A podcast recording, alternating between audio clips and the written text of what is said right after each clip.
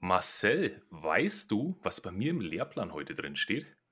Nee, du hast einen Lehrplan? Ja, na ja, klar. Hallo, natürlich. War das jetzt eine gute Lehrer, Beleidigung? Ah, ja, ja. ja, jeder gute Lehrer hat einen Lehrplan und ich habe auch einen. Okay. Trotzdem.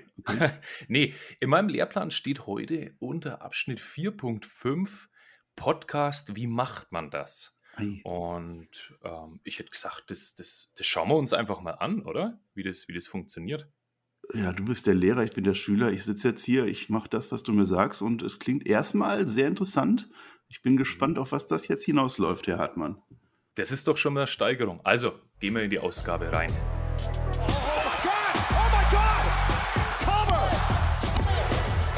Ihr hört den Spotfight Podcast, den Wrestling Podcast mit Wrestlern, Journalisten und Experten. Wir diskutieren über WWE Monday Night Raw und wünschen euch jetzt viel Spaß beim Zuhören.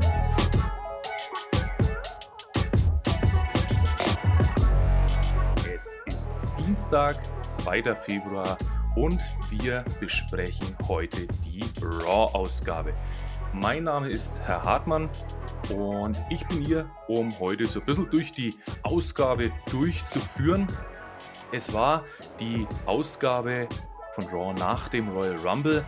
Ich begrüße ganz herzlich meinen ja, Gastschüler, meinen, meinen Einzelschüler heute. Ähm, Marcel, wie geht's dir und wie hast du den Rumble überstanden? Ja, guten Morgen, Herr Hartmann. Ja, wir haben alle den Rumble überstanden. Wir sind auf der Road to WrestleMania. Wir sind nicht mehr aufzuhalten. Ähm, es war ein schöner Rumble. Wusstest du eigentlich, Herr Hartmann, dass du mein Lehrer bist, mein Lieblingslehrer, der Ahnung von Wrestling hat, wenn man Hangman Adam Page und Matt Striker nicht mitzählt? Habe ich mir hier so aufgeschrieben. Ja, ja. Äh, ja, finde ich cool. Finde Ja, ich cool, dass jetzt- ich dein, dein Lieblingslehrer bin, aber das, das macht die Note natürlich nicht besser, ne? Nee, also, ich- das ja, ich hab- deswegen nicht an. Ich habe dich ja gerade so ein bisschen leicht beleidigt und jetzt habe ich gedacht, komm, dann, dann schleime ich mich mal nochmal so ein bisschen rein, wie man das als Schüler so macht. Äh, Genau. Ich bin gespannt, wie das dann jetzt so läuft, weil ich war kein guter Schüler. Ich habe immer die Lehrer so ein bisschen, ja, so ein bisschen schauen wir mal, Herr Hartmann. Hast du, hast du dir ein bisschen gepiesackt, so mit schwarzem Humor? Oder, oder? Das kann vorgekommen sein. Du kriegst das ja auch gerade ein bisschen mit. Also ich bin ein wenig skeptisch, warum du mir hier was beibringen willst. Naja, also der Tobi hat er mir gesagt, wir müssen die Leute ja erzieherisch und auch, und auch bildungstechnisch ein bisschen weiterbringen Ah. in den Raw-Reviews. Und ich habe mir gedacht, naja, schauen wir uns doch das Ganze mal an, wie man so eine Raw-Episode zusammenfasst, wie man da so die Rückschau drauf macht. Wir sollen ja immer nicht so viel in die Anglizismen reinfallen. Mm, Und wir machen Raw ja immer so, dass wir die ganze Ausgabe in verschiedene Blöcke fassen. Da starten wir immer so mit dem, mit dem wichtigsten Block zu Beginn. Und der wichtigste Block, oder zumindest der chronologisch erste Block, war für mich der, ja, der WWE Champion-Titel. Ähm, es gab zu Beginn von Raw eine Promo, natürlich auch erstmal einen Rückblick auf den Royal Rumble und dann eine Promo von Drew McIntyre. Er spricht über sein Match gegen Goldberg, spart auch nicht an Lob für den und ähm, geht so nach und nach den ganzen Rumble mal durch, sagt, jawohl, Bianca Belair hat das klasse gemacht. Und irgendwann kommt er auch über den oder auf den Männer Royal Rumble zu sprechen und spricht dabei natürlich über den Gewinner, über Edge. Und der lässt sich das Ganze dann nicht nehmen und ja, kommt, betritt die Raw-Halle, den Thunderdome.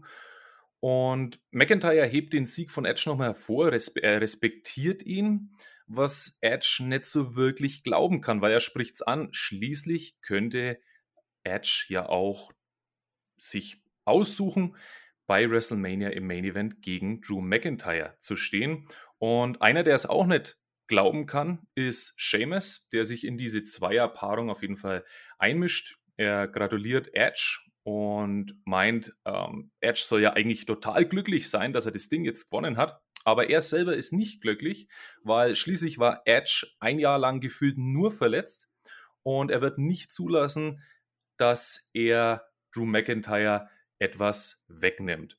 Und äh, McIntyre sagt ja auch nochmal selbst, dass Edge die, die Entscheidung treffen kann, sich für den WWE äh, Champion-Titel zu entscheiden, oder er kann ihm die Entscheidung auch gerne abnehmen.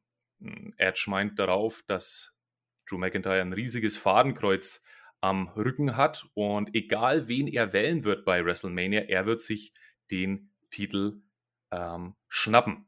Edge verlässt dann den Thunderdome, geht backstage und diese ja, Ablenkung, könnte man sagen, nutzt Sheamus, um Drew McIntyre überraschenderweise mit einem Broadkick zu, äh, zu attackieren. Bam. Ja, Marcel, was hast du da gedacht, als, als, als plötzlich die Attacke von Seamus kam? Bam, habe ich mir gedacht. Da hätte man ja überhaupt nicht mit gerechnet, dass Seamus irgendwann mal gegen seinen alten Freund und Kupferstecher angeht. Ähm, erstmal muss ich sagen, dass mir dieses Segment sehr gut gefallen hat.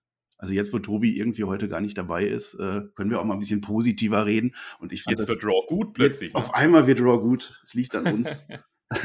Nein, keine Ahnung. Ähm, ich fand es auf alle Fälle richtig gut. Also genau sowas macht man eben als Beginn der Road to WrestleMania. Wir holen unseren Hauptchampion der Show raus. Wir lassen ihn sogar von Mike Rome ankündigen, also wirklich mit offiziell. Hier ist unser neuer, unser, unser alter WWE-Champion, Drew McIntyre. Ähm, der geht nochmal auf den Rumble ein, der erzählt nochmal die wichtigsten Key Facts. Ähm, da könnt ihr euch gerne nochmal die äh, Royal Rumble Review anhören äh, von, von Tobi und äh, TJ. Das war auch großes Tennis, was die beiden da geleistet haben in der okay. Nacht an dem Morgen. Ähm, deswegen gehen wir da jetzt gar nicht so groß darauf ein. Ich fand es gut, wie schnell Goldberg abgehakt wurde, dass wir einfach das Thema komplett vergessen haben. Ähm, wusstest du eigentlich, dass vor ähm, vor Drew McIntyre überhaupt erst drei Menschen in der Geschichte aus dem Jackhammer ausgekickt sind. Okay, ich welche, das, welche drei Ich habe das extra nachgeguckt. Ähm, ja. Das war Hulk Hogan als allererster. Und das war völlig aus Versehen damals in der WCW, weil Kevin Nash zu spät unterbrochen hat. Deswegen konnte sich Hulk Hogan dann äh, damit brüsten, der erste und lange Zeit einzige zu sein. Dann hatten wir natürlich ähm, Brock Lesnar bei WrestleMania, ist klar, und den Undertaker bei diesem einen Match in Saudi-Arabien, ah, ja. wo dieser Suplex Power Slam nicht ganz so durchgegangen ist. Ähm, von daher ist das schon eine ganz große Nummer, dass Drew McIntyre jetzt ähm, Goldberg so abgefertigt hat. Auch wenn sich das für uns vielleicht gar nicht so anfühlt, weil wir Goldberg gar nicht dabei haben wollten. Aber wie sie es gelöst haben, war gut das ist der Schnee von gestern, gehen wir weiter auf Edge. Und auch das haben sie richtig gut gemacht. Wir vereinen jetzt das, was zusammengehört. Wir vereinen den WWE-Champion zusammen mit dem Royal Rumble-Gewinner. Genauso sollte das sein. Wer jetzt glaubt, dass äh, Edge am Ende doch noch auf Roman Reigns geht, ähm, den kann ich dann ja, vielleicht sogar enttäuschen, weil es auch ein sehr gutes Match gewesen wäre. Aber natürlich wird Edge jetzt ähm, Drew McIntyre herausfordern. Er sagte ja auch im Verlauf der Sendung sogar noch, dass er sich den Gürtel zurückhaben will, den er nie verloren hat. Und das ist eben genau dieser WWE-Titel und nicht der neu erfundene Universal-Titel. Von daher fand ich, das, genau. fand ich das auch super gut. Es wurden die Gimmicks angespielt, dass Edge der Opportunist wäre, der niemals so wie Drew McIntyre jetzt im Ring stehen würde und lächeln seinen Kontrahenten begrüßen würde. What's wrong with you, hat er gesagt. Ja, also das äh, fand ich ziemlich gut. Dann, was ich ein bisschen bemeckern muss, ist das mit Seamus. Ich meine, gut, dass der jetzt, dass der jetzt irgendwann turnt gegen, gegen Drew McIntyre, das lag ja schon lange in der Luft. Ich fand's nicht gut rübergebracht an der Stelle. Also vielleicht auch ein bisschen schlecht geschauspielert. Ähm, kannst du mir sagen, also ich weiß nicht genau, warum Seamus jetzt geturnt ist. Also was genau war seine Rolle oder warum, warum wollte er ausgerechnet jetzt Drew McIntyre was zeigen? Weißt du das? Ja, ich wollte es auf jeden Fall wissen. Und ich glaube, da war ich nicht der Einzige, der das erfahren oder wissen wollte, weil man hat Seamus ja auch backstage interviewt. Ähm, und da hieß es auch ganz deutlich, warum, was ist denn los mit dir? Du bist doch eigentlich der beste Freund von Drew McIntyre. Und er sagt, ja, genau, jeder kennt mich als sein Freund, ähm, aber ich bin für die meisten eben auch nicht mehr als sein Freund. Aber ich will die WWE, den WWE Champion Titel und da dachte ich mir, okay, ich will den haben, deswegen schmeiße ich eine langjährige Freundschaft einfach hin. War für mich eine dünne Begründung, bin ich ehrlich. Also ich, ich habe jetzt gedacht, da kommt irgendwas Größeres, vielleicht auch dieses, dieses Standard, diese Standard-WWE-Begründung, ich will nicht mehr in seinem Schatten stehen oder er hat mich verärgert oder der hat mich gestoßen oder der hat mir mein Sandwich heute früh in der Kantine weggenommen. Ähm, nö, er will einfach den Champion-Titel und deswegen greift er ihn jetzt halt an. Ähm, ja, für mich ein Übergangsgegner. Ich glaube nicht, dass jetzt da irgendeiner wirklich erwartet, dass Seamus sich da den Titel holt. Aber trotzdem finde ich, hätte man sich ein bisschen mehr Mühe geben können. Wir hatten danach später auch noch ein Interview mit Drew McIntyre. Der gefragt wurde, wie er sich fühlt. Und für den war das ja, war das ja wirklich, wirklich schlimm. Also ich habe ja gedacht, ich muss jetzt zu einem, zu einem Spendenaufruf auf, oder einen Spendenaufruf starten, Taschentücher für Drew McIntyre, weil der Mann hatte ja Tränen in den Augen. Mich hat ja. so ein bisschen an Rhea Ripley erinnert. Ähm, und er sagt, ach, wir haben uns so oft gestritten, Seamus und ich, aber das war völlig anders. Er ist, er ist sprachlos und weil er sprachlos ist, richtet er direkt das Wort an Seamus und sagt, ähm, er soll die, die Freundschaft nicht wegwerfen für den Titel. Du willst ein Match, du bekommst es. Ich bin ja eigentlich immer ein Freund von Gefühlen zeigen wenn man Gefühle bringt, warum? Es, es bringt eine gewisse Tiefe in die ganze Storyline mit rein, aber ich weiß nicht, ob mein WWE-Champion halb heulend Backstage stehen soll. Wie, wie, hast du das Ganze interpretiert und wie hast du das Ganze gesehen? Nee, vor allem sollte ein Drew McIntyre nicht Backstage stehen und Tränen in den Augen haben. Natürlich war das ein emotionales Segment und also ein Interview. Ähm, da kann man nicht, das war schön in dem Sinne, aber Drew McIntyre ist quasi genau der nicht, der dann am Ende weint. Hat man ja vorher gesehen, wie, wie mutig er sich seinen Feinden entgegenstellt mit Edge. Mhm. Ähm, das passt dann überhaupt nicht leider. Ähm, du sagst es schon, es ist ein Übergangsgegner, Seamus. Es ist ein Übergangs-Pay-Per-View, also passt das irgendwie. Ähm, ich weiß nicht, was die Motivation von Seamus jetzt genau in dem Moment war. Also er fühlte sich so ein bisschen, bisschen hintergangen, dass Edge jetzt die Wahl hat, sich Drew McIntyre auszusuchen oder eben Roman Reigns vielleicht so ein bisschen in der Ehre gekränkt, warum suchst du hier nicht meinen besten Freund aus? Was Joe McIntyre ihm dann angetan hat, kam nicht so richtig durch. Er hat gesagt, äh, no, no longer my friend. Ähm, Samoa Joe hat immerhin versucht, eine Erklärung zu finden, ja, indem mhm. er gesagt hat, die beiden sind jetzt keine Freunde mehr. Irgendwie, er hat es irgendwie versucht. Ich glaube, die haben selber gemerkt, dass es nicht ganz so rüberkam, wie es wahrscheinlich vielleicht auch geplant war. Aber gut, nehmen wir das jetzt mal so hin. Ähm, Seamus ist jetzt Ziel, Seamus ist jetzt gegen Drew McIntyre. Das ist durchaus okay für so ein Übergangsding. Ähm, und dann geht das auch weiter. Ich fand es ein bisschen komisch, warum Seamus dann rausstürmt aus dem Building und dann steht da Drew Gulak und hält den Koffer für ihn parat. Mhm. War einfach so random einfach da, äh, gehört aber auch zu Raw dazu. Dafür sind wir ja hier, um genau sowas dann auch gebührend zu feiern. Äh, und dann war das insgesamt ein schönes Segment. Drew McIntyre hat jetzt seinen Plan. Wir haben eine klare Storyline, die wir jetzt erzählen auf der Road to WrestleMania. Und dann passt das auch, Herr Hartmann. Ja, die Frage, die sich mir ähm, nur bei der ganzen Sache stellt, kann man Seamus, auch wenn es nur ein Übergangsgegner ist, wirklich ernst nehmen? Weil in den letzten Wochen wurde er ja nicht wirklich stark dargestellt. Er hat immer wieder auch mal verloren, dann mal wieder gewonnen, dann diese Story mit Keith Lee. Also ich glaube, man merkt so ein bisschen, dass Seamus eigentlich gar nicht dafür, für diesen Spot jetzt vorgesehen war und dass man gerade versucht, aus der Not eine Tugend zu machen. Aber hm, ich finde nicht wirklich, dass es aktuell gut gelingt, daraus eine Tugend zu machen. Nö, ich denke schon, dass das genau der Plan war. Ich meine, darauf hat es ja schon hingehintet. Also die haben den Plan gehabt, die haben es halt nur nicht dementsprechend aufgebaut. Ähm, Seamus war ja nicht ganz der Geek in der Storyline, auch mit Keith Lee noch zwischendurch, nicht, nicht ganz, aber er war schon eher so das schwächere Glied, was immer so ein bisschen am Rumnörgeln war. Und ja, ja, da würde ich jetzt nicht so viele Punkte abziehen. Das hätte man besser machen können, aber man jetzt auch schlechter machen können. Und das haben wir oft genug erlebt. Von daher, das ist schon okay. Wir haben jetzt Elimination Chamber, dann hat er, hat er einen Gegner und dann geht es am Ende dann gegen das große Match gegen Edge. Und ich denke, da sind wir doch alle sehr gehypt drauf. Ja, du sprichst Edge an. Ähm, das wäre auch mein zweiter Block hier.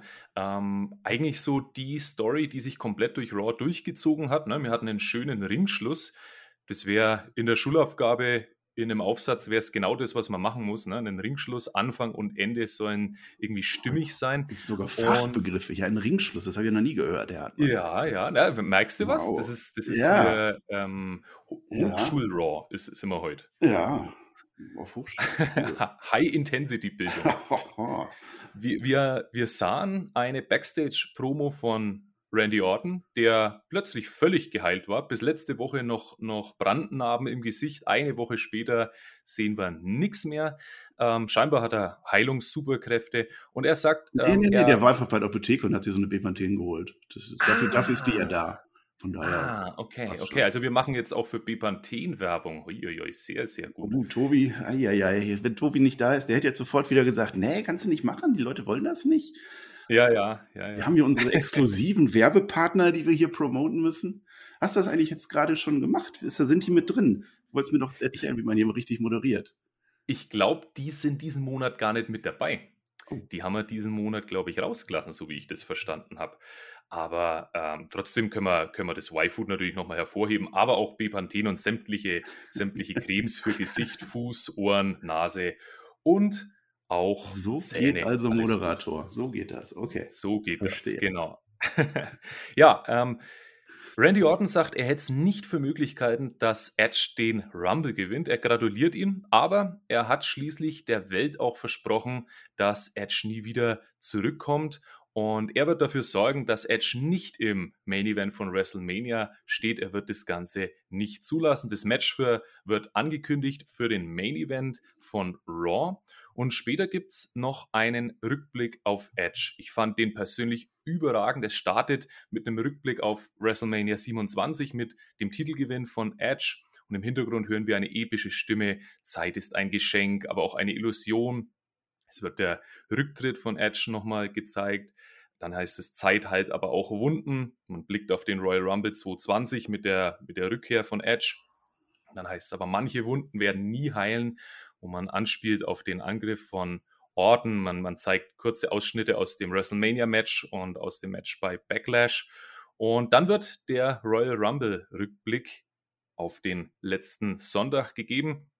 Und es heißt, Zeit vergibt nicht, sie ist unerbittlich und unausweichlich. Und Edge und Orton sind mit der Zeit immer wieder aufeinander getroffen, aber dieses wird das letzte Mal sein.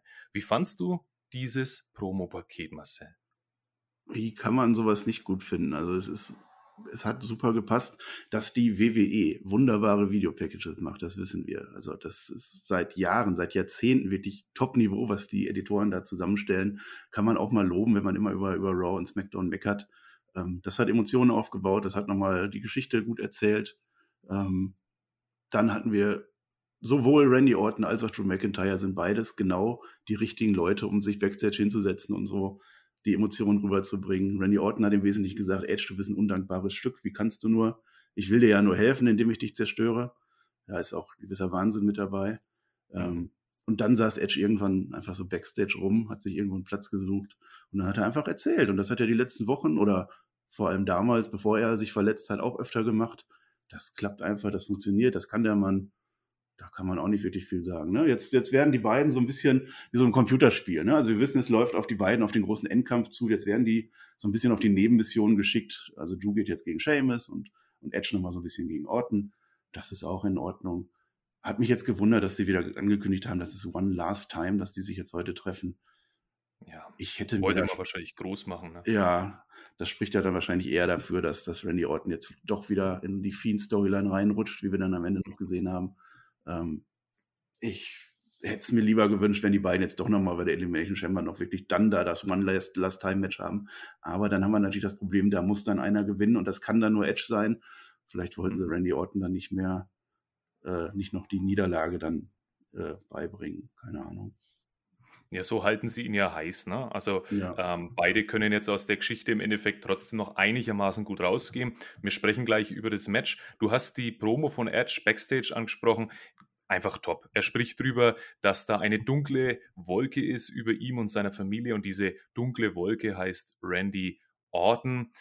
Und er sagt auch deutlich, Randy, tu doch nicht so, als ob du mich lieben würdest, als ob du das um mein, um, als ob du dich um mein Wohl sorgst und mich deswegen verprügelt hast, sondern es geht einfach nur um eine ganz einfache Sache, nämlich um Eifersucht. Und heute will er das beenden. Auf seinem Weg zum Match trifft er dann noch auf Damian Priest, ja, der war auch bei Raw. Mhm. Ähm, zu dem kommen wir dann noch. Und der lobt ihn, weil er war beeindruckt von seiner Leistung. Das hat mich so ein bisschen an diese, an diese, an diese Fackelübergabe Undertaker und Cena erinnert. Oder da kann man ja durchaus was Gutes draus machen, wenn so große Stars, so ja, heranwachsende Stars, gut, na, ob jetzt Priest heranwachsend ist, kann man wieder In, diskutieren. in WWE-Terms Ähm, schon, ja. Genau, genau. Kompletter kann man ihn quasi so ein bisschen Ja. hochheben. Und dann ging es als Main, äh, ging's in den Main Event. Auf dem Weg zum Einzug sahen wir Randy Orton, der ja direkt übergangslos an Alexa Bliss, die das Match kurz vorher gegen Asuka ähm, bestritten hat, an ihr vorbeiging und Alexa schaut ihn so ein bisschen verrückt an, aber Randy Orton würdigt sie keines Blickes. Und da fand ich auch nochmal gut, da hat man diese, diese, diese Fokussiertheit von Randy Orton wirklich nochmal gut verdeutlicht. Und ja, bei, bei dem Einzug von Edge dachte ich mir einfach nur, das ist episch, das ist groß. Ich fühle mich jetzt auch wie im Main Event. Big Time Feeling kommt auf. Und ja, wollen wir über das Match reden? Was war so deine, dein erster Eindruck, bevor wir das Match auseinanderklamüsern? Ja, es ist One Last Time. Es ist Randy Orton gegen Edge. Es ist äh, eine ganz große Nummer. Ähm, das mit Alexa hat mir auch wieder gefallen, weil ich mag ja immer so die, die Stories, die sich so ein bisschen durchziehen. Ne? Also es war, ähm, es war nicht eben so einfach so hingesteckelt, das Match, sondern es wurde genau geplant, dann kommt Alexa halt jetzt genau in dem Moment raus und dann wird die Story von da weiter erzählt. Das mit Backstage mit Damien Priest hast du gesagt, da wurde auch ein bisschen was erzählt. Wenn ich das jetzt weniger gut fand, weil Damien Priest eben diesen Segen eigentlich nicht braucht. Und es war eigentlich mhm. völlig egal, was er da gegen The Miss gemacht hat. Äh, das, war, das war nur am Rande. Ansonsten die Musik von Edge kam, Edge kam raus, es war raw, es war, es war wie früher. Es war, es hat mir gefallen. Ähm, ja, ich weiß nicht, ob wir das Match jetzt noch groß auseinandernehmen müssen. Es war das, was wir von Randy Orton und Edge erwarten können. Es ging aufs Kommentatorenpult, es wurde sich ge gegeben. Ähm, das hat's geliefert, das sollte es sein. Ähm, ja, und dann. Und dann und kam dann. die große Unterbrechung. Du, du, sprichst es gut an, es war ein, ein Standardmatch von den beiden, das, was man erwartet hat. Auf jeden Fall jetzt kein, kein ähm, Match of the Year, auf keinen Fall, aber das soll es auch gar nicht sein. Das muss man auch in der Weekly, glaube ich, nicht unbedingt abliefern. Ja, aber dann ging es plötzlich ja ins Ende rein des Matches. Orton hatte die Oberhand und zeigte am Ringseil einen schönen DDT, auch so ein bisschen die Anspielung auf früher, als das noch sein, sein Finisher war. Und plötzlich ertönt eine etwas schräge Musik vom Firefly Funhouse und plötzlich hockt Alexa auf dem Turnbuckle. Und scheinbar hat die ja, irgendwas gegessen, was nicht gut war, weil ähm, ihr wurde schlecht und sie hat sich gedacht, ach komm, Kollege, lass laufen, ähm, wir machen die Schotten auf. Es lief ihr, ja, war es Blut, war es schwarze Flüssigkeit, war es vielleicht auch einfach nur, oh Gott, ich habe keinen Bock mehr auf Raw. Ähm, es lief ihr auf jeden Fall aus dem Mund. Randy wurde davon abgelenkt. Ähm, Edge als ultimativer Opportunist mit dem Spear und dem Sieg. Ja, was halten wir jetzt davon? Tobi ist nicht da. Ich bin mir sehr sicher zu wissen, wie Tobi das fand. Der fand es super, 100 Prozent. Ja, der hat das wahrscheinlich direkt getweetet. Leute, schaut euch dieses Ende von Raw an. Es war das beste Raw-Ende in diesem ja. Jahr mindestens. Äh, ja, hm, hm, ja. Das Ding ist, es wird niemals je aufgeklärt, was genau das in dem Mund war und warum das da rauskam. Also ich glaube, die hat sich einfach blöd auf die Zunge gebissen. Äh, ich, das kann passieren. Und dann ist sie zum Ring gerannt und wollte Hilfe, aber keiner hat ihr geholfen und dann war sie auch schon wieder weg. Ich weiß es nicht. Es war halt eine Ablenkung, um irgendwie aus dem Match rauszukommen, um irgendwie die Storyline aufrechtzuerhalten. Ähm, ja, wer den Fiend und die Storyline mag, und ich mag den Fiend und die Storyline, der fand das schon noch okay, aber es muss auch langsam mal weiter eine Entwicklung geben, weil das ist halt das, was wir jetzt tatsächlich Wochen schon sehen. Ne? Ähm, was ich dann noch gut gefunden habe, äh, dass es immerhin danach ein Spear war und nicht der obligatorische Einroller dann an Randy Orton, dass man ihm den zumindest erspart hat, dass er nicht wie der letzte Idiot wieder aussah, der da eingerollt wird, sondern es war wirklich ein Power-Move immerhin. Ähm, ja, naja, naja. Ich denke, denke, man hat es auch ein bisschen gemacht, um beide zu schützen, weil ähm, es war ja ein Match, in dem beide ganz gut aussahen. Orton hatte so leicht die Oberhand. Klar, der war auch nur acht Minuten im Royal Rumble. Edge eine, eine geschlagene Stunde. Auf ähm, war es sehr identisch. War Orton vielleicht richtig, zwei Sekunden weniger im Ring. ja, ja. Ähm, der, hat, der hat ja die meiste Zeit am Getränkespender verbracht. Ähm, und ich denke, man wollte einfach jetzt beide nicht schlecht aussehen lassen. Und wenn man das dann macht, indem man eine Storyline aufgreift, die eh schon läuft, wie die mit Alexa und dem Fiend, finde ich es gar nicht schlecht. Und dann ist es auch nicht redundant, sondern dann kann man es sinnstiftend einbringen. Ähm, und ja, beide werden jetzt, denke ich, ihre eigenen Wege gehen. Ich glaube nicht, dass es noch ein weiteres Match geben wird, oder? Nee, zwischen den beiden jetzt nicht mehr. Das haben sie ja gesagt. Und wenn die WWE sowas sagt, offiziell, dass es das letzte Match ist, dann ist es auch das letzte Match. Da kann immer. man von ausgehen. Ist es immer so. Ähm, kleine Randnotiz, die haben offiziell zugegeben, ich weiß nicht, ob das komplett untergegangen ist, ähm, die beiden, Edge und Orton, hatten das What was promoted as greatest wrestling match ever. Die haben mhm. zugegeben, dass es nur so promoted war und nicht automatisch auch das greatest Wrestling Match ever war. Ja, das hat mich, ah. das hat mich sehr schockiert. Ein bisschen beeindruckt, dass die WWE sowas zugibt und das fast sogar nur im Nebensatz war nicht schlecht. Ich finde ja immer noch, dass das komplett falsch äh, war damals als Greatest Wrestling Match ever, weil jeder weiß, dass Wrestling verbotener Begriff ist. Es hätte das Absolut. Greatest Sports Entertainment Match ever sein müssen, aber da haben die auch über ihre eigenen Regeln nicht mehr nachgedacht. Ne? Ja, wahrscheinlich, wahrscheinlich kam da ein Update und irgendeiner, der das Ganze geschrieben hat, hat das Update noch nicht gehabt. Ne, da ja. hieß es, wir sind jetzt für, für 15 Sekunden wieder eine, eine Wrestling-Promotion und keine Sports Entertainment Promotion. Und der hat nicht F5 gedrückt und mhm. hatte so noch das alte Skript. Ja, damit können wir, denke ich, den zweiten Block zumachen mhm. ähm, und zum dritten Block gehen. Mein persönlicher Lieblingsblock, oh. weil es einfach eine Storyline ist, die sich seit Wochen sauber durchzieht. Block 3, das Hurt Business. Wir sahen zu Beginn ein Match zwischen Matt Riddle, oder nur noch Riddle heißt er ja, und Bobby Lashley. Matt Riddle hat sich, wie im Rückblick gezeigt wurde, im Gauntlet-Match diesen Title Shot verdient. Und Bobby Lashley kam nur mit MVP rein. Und ich fand, jawohl, man hat es wirklich jetzt geschafft. Lashley wirkt auf mich einfach stark. Ich meine, der hatte jetzt keinen wirklich beeindruckenden Entrance. Ne? Also da ist kein Feuerwerk, auch die Musik ist jetzt eher generisch, aber trotzdem, der Mann wirkt stark. Ähm, mitten in der Kampfvorstellung gab es dann die, die Werbepause, wo ich gedacht habe, das würde bei keiner echten Sportveranstaltung passieren, sondern das kann man besser setzen in meinen Augen. Aber gut, das ist jetzt eine absolute Kleinigkeit.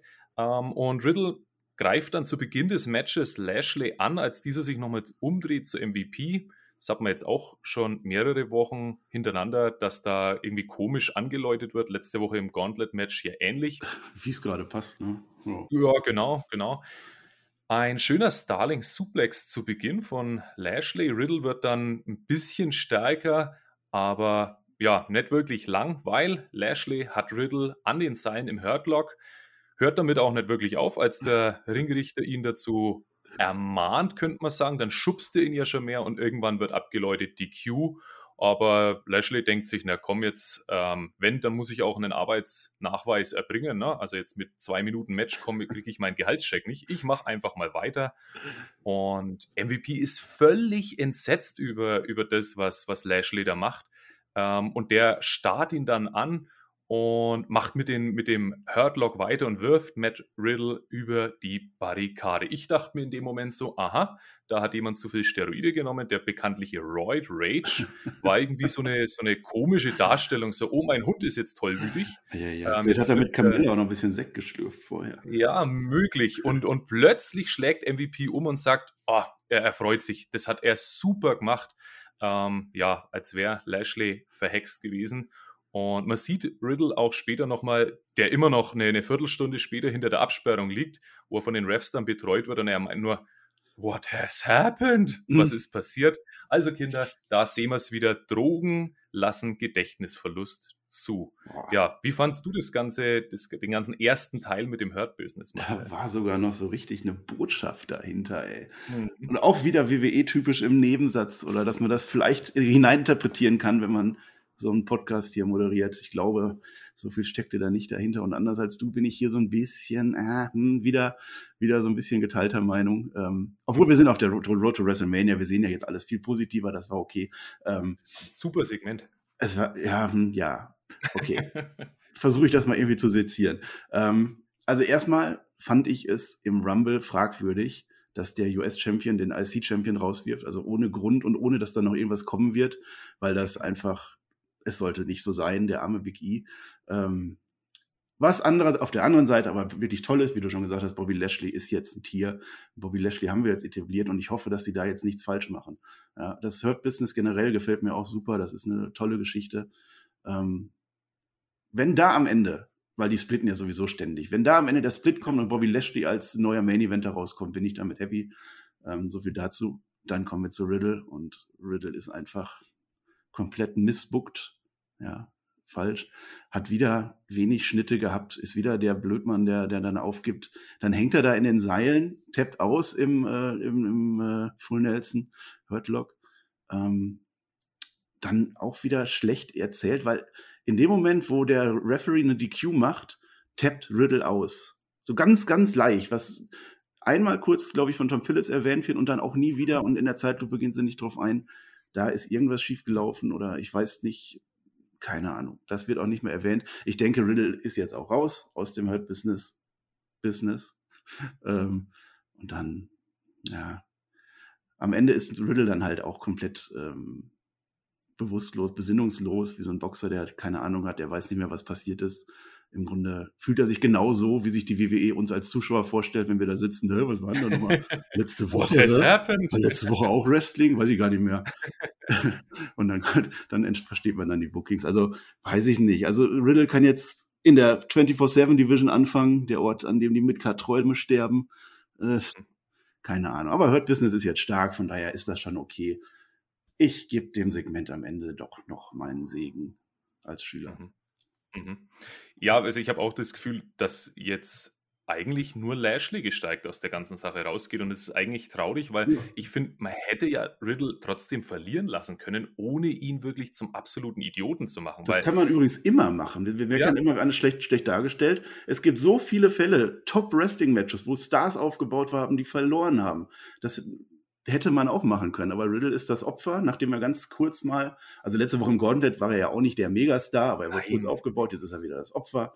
Äh, ja, und MVP kann man auch andersrum sagen, äh, der hatte seinen Top-Star äh, oder sein CEO ist er, glaube ich, hat er nicht im Griff gehabt. Er war ja selber ein mhm. bisschen geschockt. Was macht er jetzt da gerade?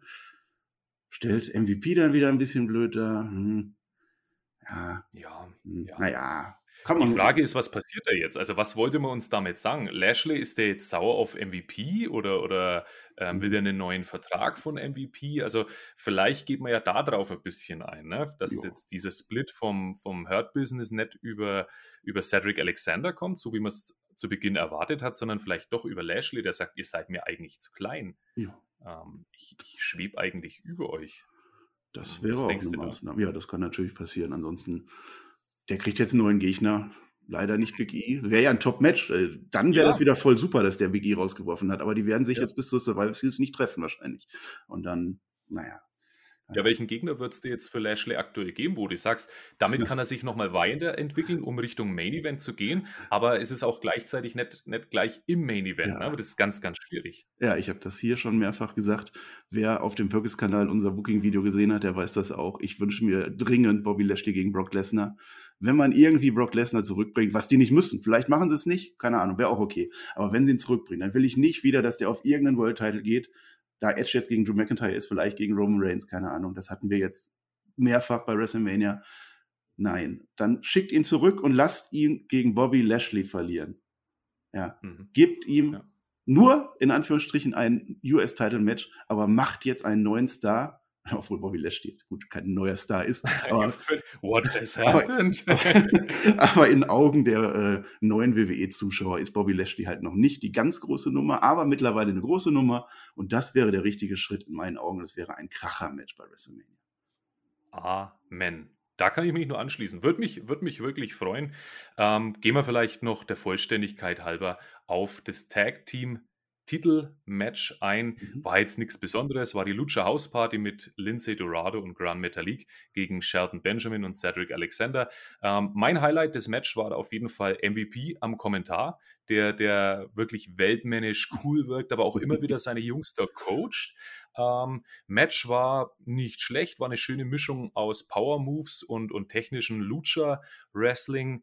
Ähm, Cedric ist so ja, wird dargestellt als das Talent, aber das schlampige Talent, das immer wieder ermahnt werden muss. Und am Ende holt Cedric fast den Sieg, wird aber plötzlich unterbrochen, indem sich Shelton Benjamin eintaggt und Shelton Benjamin macht das Ganze dann klar. Man denkt, okay, jetzt könnte es wieder Stress geben, aber MVP schafft es direkt wieder, die beiden zu verbrüdern. Und ja, da ist weniger Spannung da als in den letzten Wochen.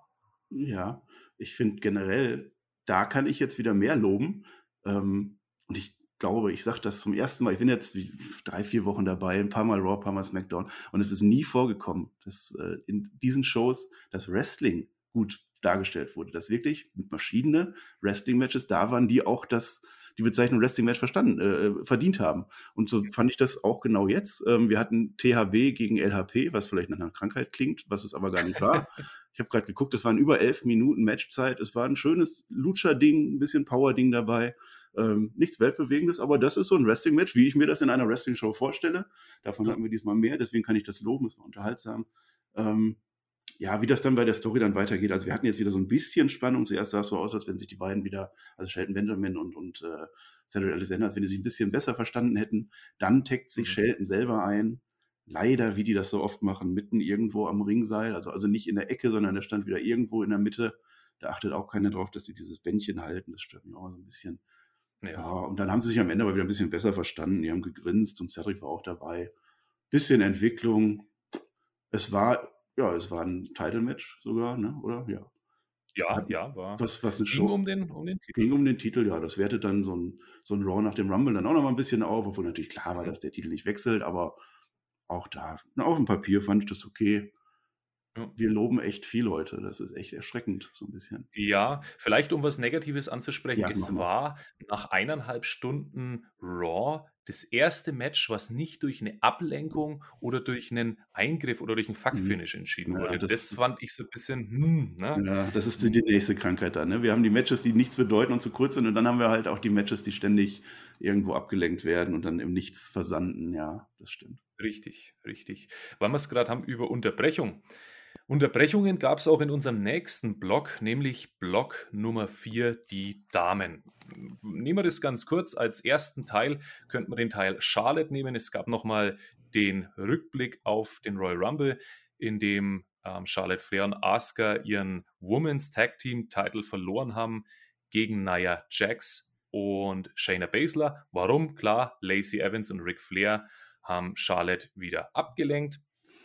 Und dann gab es eine Ankündigung für das absolute Highlight-Match. Mandy Rose mit Dana Brooke gegen Charlotte und Asuka und Lana und Naomi. Ähm, mein Hype-Status war auf einer Skala von 1 bis 2 ungefähr bei, bei minus 5. Ähm, Herr Lehrer, das, das geht doch gar nicht. Das ist. Äh, bitte, du bist bitte, doch Mathelehrer. Was ist denn. Ach. Ja. die, die komplexen Zahlen führen wir jetzt ein. Ja, okay. Das, das war irgendwo, ja, es war im komplexen Bereich, ja. Richtig, im sehr komplexen Bereich. Genauso komplex war der Sprachversuch von Asuka dann in dem, in dem Backstage-Interview. Ähm, ja, Charlotte entschuldigt sich so ein bisschen bei Asuka, sagt, sie wird die Spielchen von Lacey nicht mitmachen, mhm. als mhm. ob es dafür nicht zu spät gewesen wäre. Und dann ähm, spricht, will Asuka selbst sprechen. Und ich denke mir, oh, oh, keine gute Idee. Sie hat ein bisschen gewirkt, als hätte sie Demenz. Und auf dem, auf dem Hype-Level, vielleicht ist das ja ansteckend, weil, sie, weil sie zu viel. Das ist genetisch übertragbar, ja. Ja, ja. ja. Ja, Und dann ging es in dieses Highlight-Match, dieses Triple Threat-Match. Es war, ganz ehrlich, muss man sagen, jetzt nicht wirklich was Besonderes. Es waren wieder ähm, elf Minuten. Also war nichts Besonderes, aber es war wieder ein Wrestling-Match. Immerhin ein Wrestling-Match, genau. Ähm, was ich schön fand, war, dass man Mandy Rose und Dana Brooke als eingespieltes Team beschrieben hat. Das hat man auch daran gesehen, dass sie das einzige Team war, was wirklich Tag-Moves hatte, also echte Tag-Moves. Mhm. Und es gibt auch so einen kleinen Moment, in dem es einen Verweis von Charlotte und Naomi auf den Royal Rumble nochmal gibt und irgendwann artet das Ganze in ein wildes Getummel aus, äh, wo jeder mal in den Ring darf und jeder darf mal zuschlagen und dann plötzlich gibt es die Ablenkung durch Ric Flair und Lacey Evans. Ähm, Charlotte denkt sich, ich mache die Spielchen nicht mit von Lacey, deswegen gehe ich jetzt zu ihr und verlasse den Ring. Mhm. Ähm, Asuka steht wie betröppelt da und sagt, no, no, keep here und oder stay here. Ich weiß gar nicht mehr, was sie gesagt hat, aber das war, also so stellt man einen Champion nicht dar, so wie, wie Asuka in dem Moment. Die wird dann von Naomi überrascht und wir haben Naomi und Lana als Number One Contender für den Frauen Tag Team Champion Gürtel. Da hätte Boah. man mal drauf wetten sollen vorher, von vor ein mhm. paar Wochen. Ja, äh, ja jetzt geht es, glaube ich, doch wieder so ein bisschen dahin. Also dieses Segment. Hm liegt nicht an den Frauen selber, liegt einfach komplett an dem blöden Booking dieser blöden Division. Ja, also Naomi und Lana, die sind jetzt einfach zusammen, weil wir wieder Tech-Teams brauchen, nachdem wir alle mhm. gesplittet haben und die standen jetzt halt frei und die waren, standen da rum. Und was wir dann machen, wir packen die in Tech-Team und die gehen dann auch gleich mal auf die Gürtel, können sie ja mal machen. weil sonst will das ja auch irgendwie keiner. Und ehrlich gesagt, Mandy Rose und Dana Brooke, die harmonieren jetzt besser. Die sind auch kein echtes Tech-Team irgendwo. Fairerweise muss man sagen, dass Edge und Christian auch nie einen Tag-Team-Namen hatten und sich auch irgendwann mal so gefunden haben. Also heißt ja nicht, dass zwei, die nicht zusammenpassen, nicht irgendwann mal ein Tag-Team werden. Aber in dem Status sind wir halt jetzt noch lange nicht. Und in dieser Division gibt es quasi auch kein Tag, die die Riot Squad fällt mir ein. Äh, dann hört es auch fast schon aus. Ansonsten, naja, Jax und Shayna Baszler, die sind auch äh, wahllos zusammengemischt worden. Die gucken sich das dann am Fernsehen an und diskutieren so ein bisschen. Hallo. Ja, jetzt, Mann, ja, man hat sich so ein bisschen daran gewöhnt, ne? Dem wird auch nicht lange gut gehen. Ja. Hm. Ja, und dann haben wir eben die Story mit, mit Charlotte und Ric Flair und das wiederholt sich jetzt nun leider auch schon. Jetzt kommt Lacey Evans wieder raus. Diesmal hatte sie nicht Ric Flairs Robe an, immerhin. Keine Ahnung, ob die dreckig war, ich weiß es nicht. Und dann geben die sich nicht mal mehr die Mühe, das irgendwie aufzuklären. Charlotte geht jetzt einfach so, ja, ich muss jetzt gehen. Mhm. Ich habe noch einen Termin, äh, ich gehe dann mal und dann geht sie auch und dann sieht man, wie sie Backstage geht und dann kommt da auch nichts mehr. Also das kann man ja durchaus ankreiden, dass das dann irgendwie da hat einer der Writer gesagt, ja stimmt, das müssen wir nochmal irgendwie aufgreifen, dann greifen wir das nochmal auf und schauen wir mal nächste Woche, was wir weitermachen. Ja. ja. Aska, dann ist Aska, Aska ist dann genauso abgelenkt, ne? Das ist ja, ja, genau, ist ja nicht genau. nur Charlotte abgefleckt, sondern Aska ist dann genauso abgelenkt. Das ist dann irgendwie die Aura eines Ric Flair oder so, wenn man es positiv sieht. Ähm, es kommt nichts bei rum. Am Ende steht, Fakt ist, bald gibt es das Match Nia Jax und Shayna Baszler gegen Naomi und Lana, wer das dann sehen möchte. Ja, hm, nö.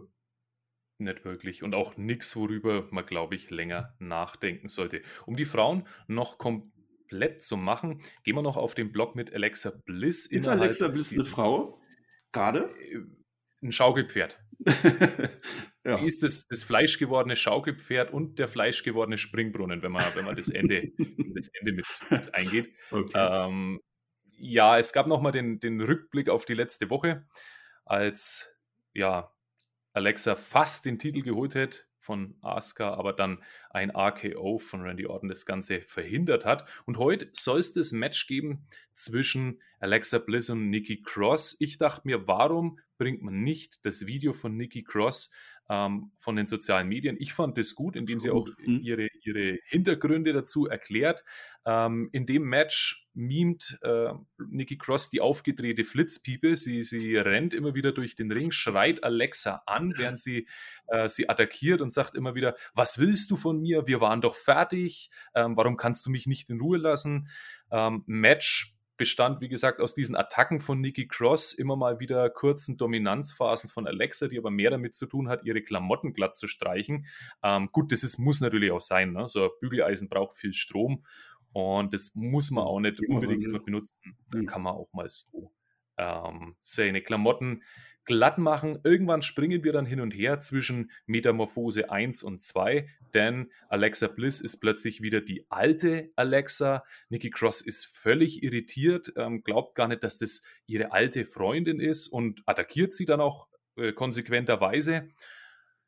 In dem Moment, als sie Alexa umarmen will, dann ertönt wieder die Musik und wir haben wieder die Crazy Alexa, die eine Sister Abigail zeigt, zumindest dazu ansetzt, aber dann ihren eigenen Move draus macht. Also sie hat ihren eigenen Twist eingebaut und mit der Musik von Randy Orton, der den Main Event einläutet, endet dann dieses Match. Ja, Marcel, was, was sagen wir dazu? Mit, mit was verbleiben wir da jetzt?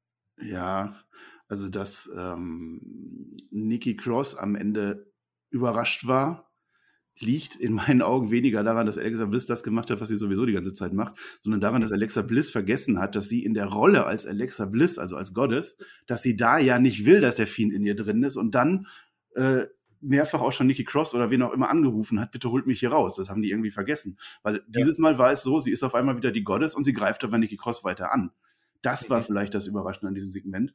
Ansonsten, ich mag die Storyline. Ich hoffe, dass es irgendwo hinführt, auch wenn das vielleicht keine berechtigte Hoffnung ist. Ähm, das war schon irgendwo okay. Ich, ich liebe es, Alexa Bliss, wie sie ständig switcht und ähm, wie sie sich im Ring bewegt. Ja gut, du sagst jetzt, wie sie da ständig ihre Kleider zuppelt und so. Ähm, das hat irgendwie was, das hat Charisma, Ausstrahlung. Das war jetzt leider nicht ein Wrestling-Match, kein Wrestling-Match. Ähm, was wir gerade gelobt haben, kann man hier wieder zurücknehmen. Ähm, ansonsten dürfte es dem Lehrer doch eigentlich gefallen haben, weil auf einmal fängt Alexa Bliss an, da Himmel und Hölle zu spielen. Ne? Macht man das in der Schule heute noch?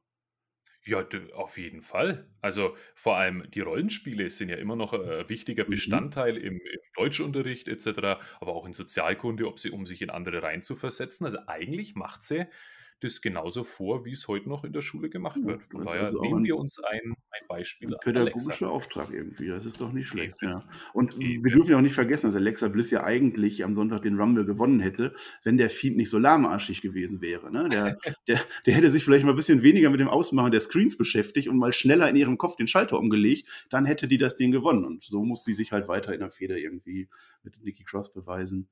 Am Ende den Move fand ich dann ganz interessant, nennen wir ihn mal Brother Abigail an dieser Stelle. Also, es ist quasi ja, Brother gesehen Abigail. Brother Abigail. Es ist so 'n Jeder hat was ne, gehört. 'n um umgedrehter Sister Abigail. Also, Ja. Bray Wyatt küsst ja immer auf den Mund und dreht dann um und sie würde quasi, wenn sie's machen würde, auf die Haare hinten küssen und macht dann genau das Gleiche. Mhm. War überraschend, war schön. Und das sind genauso diese Momente, die in so einem Raw nach dem Royal Rumble dann das Ganze 'n bisschen aufwerten, finde ich. Das Genau. bleibt hängen. Diese Kleinigkeiten, ja. Genau. Das ist auch das, ähm, was wir ja eigentlich sehen wollen, dass es so 'ne kleine Entwicklung gibt, auch Liebe zum Detail und dafür ist ja die WWE eigentlich gar nicht mal so bekannt. Und so. hier haben wir's gemacht, deswegen wollen wir's nicht lobend unerwähnt lassen. Ja, Mhm. damit hätte ich gesagt, können wir den Damenblock auch beschließen. Wir kommen zum letzten Block, dem sogenannten Rest. Ich habe es genannt Comebacks und ein Debüt. Wir hatten Xavier Woods, der backstage mit Kofi Kingston war. Kofi sagt, Ali ist verrückt, als ob das so wäre, als ob dieses Gauntlet-Match damals eigentlich für Ali gedacht war. Wir wissen mittlerweile, ja, war's. Also eigentlich ist er gar nicht so verrückt. Ähm, und es gibt dann das Match gegen, also zwischen Xavier und Mustafa Ali. Ähm, Match, hm, okay, nichts, Mhm. was man jetzt unbedingt ähm, gesehen haben muss, in meinen Augen. Am Ende ist es so, dass Woods Ali pinnt und ja, Ali und die Retribution dann sauer im Ring stehen und sich fragen, wie konnten wir nur verlieren? Oh nein. Die Ja. Armen. Also, diese Story wurde leider nicht so weitererzählt, wie ich mir das gewünscht hätte. Also, dass Kofi Kingston da äh, rein äh, geballert wird, das ist wunderbar. Das ist 'ne Storyline, die sich tatsächlich so ereignet hat, deswegen ist das ganz gut. Aber dann lass doch Xavier Woods jetzt nicht hier Mustafa Ali wieder blöd dastehen lassen. Ja, der Mhm. rollt hinter ein. Es ist wieder ein Fuck-Finish, wie äh, unser großer Tobi erzähl äh, sagen würde. Ähm, das macht dann keinen Sinn. Warum ist Xavier Woods am Ende der strahlende Sieger, obwohl er nur einen humpelnden Kofi Kingston drausstehen hat? Dann lass Mustafa, Af- äh, Mustafa Ali doch einfach Xavier Woods einfach besiegen. Und dann ist der, äh, Xavier Woods zwar auch zerstört in unseren Augen, wenn wir so wollen, aber das ist ja okay, weil ein Xavier Woods eben kein Single-Spezialist ist. Der hat singlemäßig noch nie was erreicht und der verliert dann halt. Und dann kommt dann Kofi Kingston und, und rächt dann New Day irgendwie. Das fand ich dann ein bisschen schlecht. Ähm, mir ist aufgefallen, dass zwei von diesen Gesellen gefehlt haben. Ich glaube, Coffee. Machine und, und Soulmate oder so, oder wie die heißen. da war bestimmt auch irgendwie Corona im Spiel. Also hier, äh, Mia Yim hat ja Uh, Corona, meine ich. du hast doch aufgerufen zur, zur neuen Namensgebung. Ja, ja, genau. Könnt ihr gerne weiter eure äh, favorisierten Retribution-Namen in die Kommentare schreiben. Die suchen immer Nachwuchs. Ja. Also ich denke, das war irgendwie mit, das hat was mit Corona zu tun, da waren auf einmal nur zwei da. Das macht es dann auch wieder so ein bisschen weniger äh, beeindruckend.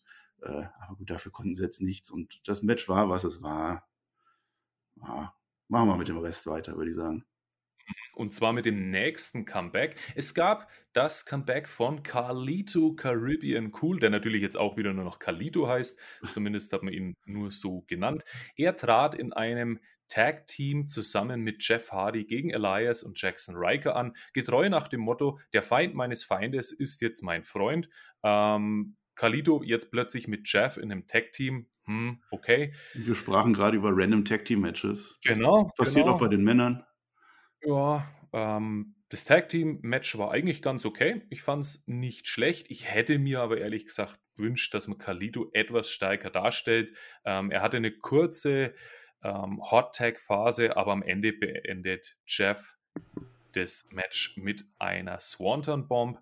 Ähm, was ich mir noch notiert habe, Carlito hatte keinen Apfel dabei. Gut, Spucken in Corona-Zeiten äh, muss man auch nicht unbedingt bringen. Von daher, man hätte es aber zumindest vielleicht so verkaufen können, ähm, dass ein Apfel Vitamin C enthält und dass das doch gesund ist oder was Ja. auch immer. Ähm, was ich mich nur gefragt habe, ist jetzt für Carlito ein längerer Run geplant bei der WWE und wenn ja, was, was kann er daraus machen, deiner Meinung nach? Also mit dem Apfel nochmal. Er hatte ja im Rumble, hatte ja zumindest einen Apfel dabei gehabt. Dann hat Shinsuke Nakamura in all seiner Blödheit versucht, den äh, mit seinem Mundschutz zu essen, was nicht geklappt hat. Ähm, ansonsten, letztes Jahr war ja MVP der Überraschungsstar im Rumble, kam dann wieder für ein Match oder zwei, ich glaube, bei SmackDown sollte, keine Ahnung. Aber er kam auf alle Fälle kurz wieder und ist dann aber lange geblieben, lange erfolgreich geblieben. Aktuell einer der den ich sehr gerne sehe in der WWE. Das könnte ich mir für Kalito auch vorstellen. Also ich habe da jetzt keine Backstage-News. Äh, da fehlt Tobi dann ja. wieder, der wüsste das jetzt eins zu eins, was da gewesen ist.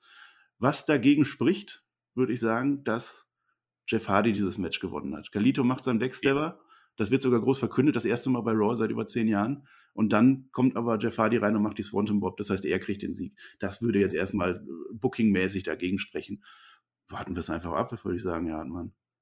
Auf jeden Fall. Die Form von Kalito ist ja gut. Also der, ja. der Mann ist in Shape, ne? Also Auf ich kann mich nicht daran erinnern, dass er damals eine bessere, eine bessere Shape hatte. Hm, das haben die beiden im, äh, in dem Royal Rumble äh, Review haben die rausgefunden, dass Kalito das Alter von Shinsuke Nakamura hat. Also von wegen, das ist ein alter Sack oder so. Also der könnte nochmal einen Run starten. Ja. Wäre ich dabei. Auf jeden Fall. Und Charisma hat er ja auch. Charisma hatte auch Miss irgendwann mal. Das ist schon ein bisschen länger her. Mhm. Wir sehen nämlich, dass der Rapper Bad Bunny mit einem Bugatti Chiron in die Halle fährt. Oh, Schön weißt du sogar, welches Auto das war? Ja. Und liebe ja. Zuhörer, wir sind ja tatsächlich bei den Abgründen von Raw. Also das ist das Letzte, was passiert ist und ich glaube, das ist auch so ein bisschen, ja, hätte es nicht gebraucht. Ja, früher hätte man gesagt in der, in, bei Löwenzahn, Kinder, jetzt abschalten. Ne? Also, was, ja, ganz genau. So, das hätte man jetzt hier machen können. ähm, Miss und Morrison begrüßen Bad Bunny zum Miss TV. Es gibt Quatsch. Äh, sie wollen ein Album mit ihm machen und er sagt, er ist doch eigentlich nur hier, weil es ihm sein Freund geraten hat, dass er hier sein soll. Und diese Bombeneinleitung nutzt man dann für ein Debüt. Damien Priest ist bei Raw. Ich habe mich gefreut, ihn zu sehen. Ähm, ich glaube, dir ging es ähnlich und Damien Priest darf dann auch gleich ein Match gegen The Miss bestreiten und gewinnen. Moment, ich korrigiere. Nein, ich korrigiere, ja, ja. Okay, ich bin sowieso dran. Ich korrigiere dich. Er darf kein Match gegen The Miz bestreiten. Er darf ein Match gegen den Mr. Money in the Bank bestreiten. Und das ist ja. tatsächlich eine große Nummer in einer funktionierenden WWE. Ja, dass sich das beides jetzt äh, deckt, zeigt halt den desolaten Zustand dieses Koffers an dieser Stelle. Äh, und dann, ja. ja, und dann muss ich halt leider sagen, willkommen bei Raw. Und dann kommst du direkt in so ein Segment und das ist kein Segment, was darauf hoffen lässt, dass Damien Priest zu den erfolgreichen NXT-Debütanten äh, gehört. Da gibt es sowieso nicht so viele. Also ich sehe jetzt schon leider, den, ich habe den Verdacht, dass Damien Priest dann auch einer von den Riddles wird, ja, die dann Riddles. irgendwie von den Riddles, die irgendwie versuchen zu überleben. Ja, Bad Bunny, das war mir jetzt, war, war dir Bad Bunny ein Begriff vorher? Ähm, da ich die, die Art von Musik überhaupt nicht mag. Ne? Also Chris, äh, Chris wäre jetzt, glaube ich, hier genau der Richtige ähm, für Bad Bunny. Ähm, mir war da kein Begriff. Ich habe das Lied kurz vom Royal Rumble mal angehört. Ja, ich fand den Auftritt beim Royal Rumble jetzt eher unterdurchschnittlich, nicht mein Geschmack, aber ich kann den mhm. jetzt nicht. Du, wie war, wie war das mhm. bei dir? Kann nee, auch komplett noch nie gehört und dann war ich jetzt selber geschockt. Ich äh, bin ja wieder der Sache nachgegangen, weil ähm, The Mr. Shakira und Jennifer Lopez angesprochen. Ähm, ich war völlig schockiert, dass Bad Bunny beim Super Bowl letztes Jahr in der Halftime-Show mit aufgetreten ist. Und dann ist er tatsächlich ein großer Star.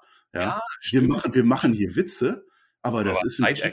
Das, ja, warst du ein Side-Act bei, bei der Halftime-Show vom Super Bowl? Also, war The Mist dabei? Nee. ja, gab es auch, oder der Hai bei Katy Perry, den gab es da auch mal.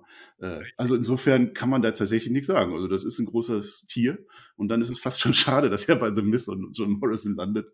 Äh, am Ende wurde dann das rosa Mikrofon von Bad Bunny zur Waffe. Da habe ich mich dann wie bei Cluedo, Cluedo gefühlt damals. Ja. ja.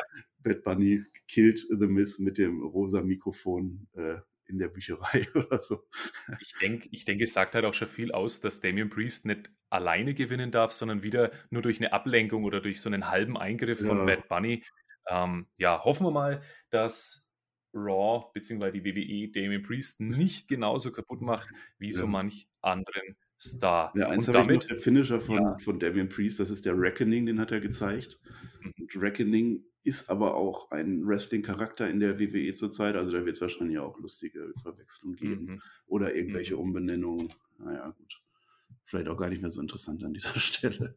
Oder es fällt gar nicht auf, weil es ein. Detail ist, was man einfach übergeht. Nee, also ich gehe jetzt die Wette mit dir ein, dass Damian Priest in dieser WWE keine Rolle spielen wird am Ende. Leider, leider. Um, um was wird man? Um was wird man? Ich halte einfach mal dagegen, weil ich bin ja positiv. Ich muss Johnny heute so ein bisschen hochhalten. Ich, ich bin positiv.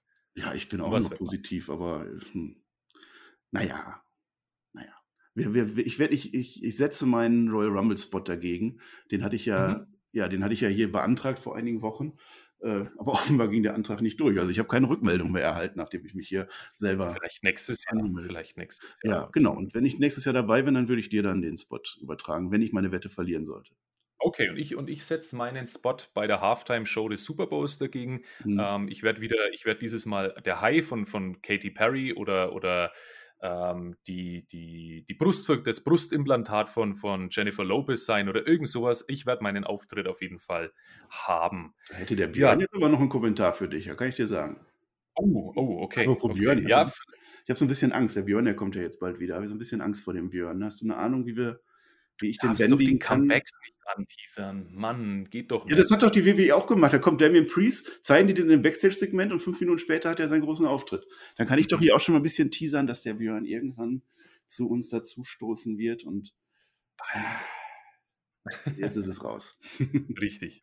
Ja, und damit hätte ich gesagt, beschließen wir auch diese Raw-Ausgabe. Äh, liebe Zuschauer, liebe Schüler, wie fandet ihr diese Raw-Ausgabe? Schreibt es uns in die Kommentare, aber schreibt es uns vor allem auch auf spotfight.de, da könnt ihr nämlich abstimmen. Ähm, Marcel, was ist dein Fazit zur Raw-Ausgabe heute? Ähm, warst du positiv überrascht oder sagst du, ja, nee, ist ausbaufähig? Ja, wie immer muss man das relativ sehen in der WWE. Wenn ich wüsste, oder, oder ich wusste vorher, das wird ein Raw nach einem Royal Rumble, was in den, ja, in den letzten Jahren nicht mehr so, aber davor eine Zeit lang durchaus auf einem Stand vom Raw nach WrestleMania war, phasenweise, dann wäre ich enttäuscht, weil das hat es für mich nicht abgeliefert. Aber wenn ich sage, es war eine Raw-Folge, war es eine bessere Folge als in den letzten Wochen. Es waren viele schöne Ansätze da. Es gab echtes Wrestling, so mit Matches und alles. Hat gut funktioniert. Es hat sich schon wie, wie eine besondere Raw-Ausgabe angefühlt. Die haben es zumindest versucht. Das hat nicht an allen Punkten funktioniert. Da ist einfach auch Unfähigkeit dabei. Aber darauf kann man aufbauen, denke ich. Ja, ich persönlich fand auch, es war für mich persönlich die beste Raw-Episode im Jahr 2021 auf jeden Fall. Ähm, würde jetzt eine 2 minus geben, das ist positiv gemeint. Ich glaube, da kann man auch eine 3 plus geben, dann ist man, ist man genauso auch im richtigen, richtigen Spektrum drinnen. Ähm, es war einiges richtig. Man hat eine Story durcherzählt mit Edge und Orton. Ob man jetzt McIntyre weinend darstellen muss, ne, haben wir schon angesprochen. Naja, okay. Aber da ist auf jeden Fall Platz für Entwicklung und wir sind gespannt. Bevor du die Abmoderation übernehmen darfst, das ist deine Hausaufgabe, ne, ähm, ich wünsche ich allen. Ah, nie, hast du nie gemacht? Du- Wer warst mag denn Hausarbeiten? Tja, niemand. Ja, nee. alle, alle, die später Lehrer werden wollen. Lässt hier immer den. Lehrer raushängen und nee. Ah, okay, okay. Will Ferien. Ja, ich auch. Meine sind ja gestrichen worden in Bayern. Wir haben keine Faschingsferien. Mann. Aber gut, das ist ein anderes Thema. Ich bedanke mich auf jeden Fall fürs Zuhören und ich kann jetzt nur sagen, Stunde ist gleich beendet. Heute darf der Marcel die Stunde beenden. Ich wünsche allen Zuhörern eine gute Woche und verabschiede mich mit einem fränkischen Servus. Ja, ich habe jetzt gar nicht mehr so die große Abmoderation irgendwie. Ich war von dieser Raw-Ausgabe am Ende dann doch einigermaßen erfreut. Zwei Minus passt ganz gut. Ähm, ich finde es ungewohnt, dass der Tobi heute nicht dabei ist. Da müssen wir uns umstellen. Der Tobi ist jetzt Vollzeit Bravo-Sportler. Der macht jetzt richtig Karriere für uns. Ähm, deswegen wird er sich ein bisschen rarer machen. Bleibt natürlich AEW erhalten, wer das gerne weiterschauen möchte. Ähm, aber für das, was es war, ich war zufrieden. Ich habe von dem Lehrer heute einiges gelernt, wie man das so anstellt. Es war auch für den Herrn Hartmann heute das erste Mal, darf man auch erwähnen. Ähm, ich bin happy. Ich habe zum Schluss noch etwas, was uns vielleicht ein bisschen zu denken anregen soll, weil im Royal Rumble traten 30 Menschen auf und 16 dieser 30 Menschen waren über 40 Jahre alt und nur Otis und Dominic Mysterio waren unter 32. Also vielleicht hat die WWE da ein kleines Jugendproblem. Schauen wir mal. Ich bedanke mich und wir hören uns bei SmackDown.